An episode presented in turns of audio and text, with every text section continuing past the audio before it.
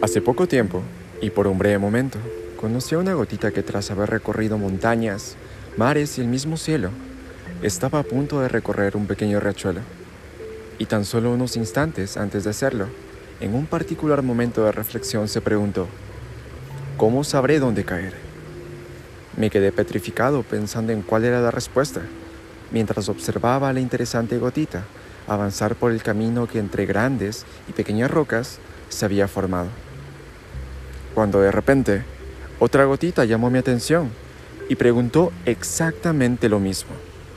Rápidamente alcé la mirada en busca de la primera gotita, la cual tras varios giros, ascensos y descensos, había decidido avanzar hasta desembocar en un gran río.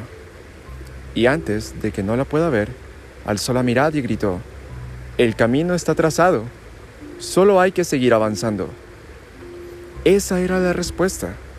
Así que volví la mirada brevemente a la segunda gotita, la cual tras varios giros, ascensos y descensos, había decidido estancarse. Ahora bien, ¿cómo sabremos tú y yo dónde caer? Siento que a pesar de los planes personales y lo metódico que seamos, habrá momentos en nuestra vida en los que no sabremos dónde estar, con quién estar y cómo hacerlo. Pero recordemos, sobre todo en esos momentos, que el camino está trazado. Hay un gran plan y tenemos la oportunidad de decidir avanzar. No merecemos decidir estancarnos.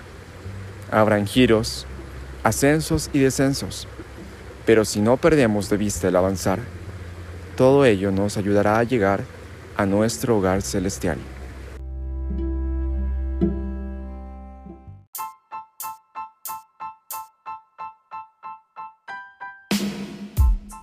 Qué gran gusto haber compartido este momento juntos. Soy Daniel y este es un espacio hecho especialmente para ti. Un espacio en el que creemos que la mejor misión del mundo no es un lugar ni una modalidad, sino aquella para la que te preparas. Nos vemos.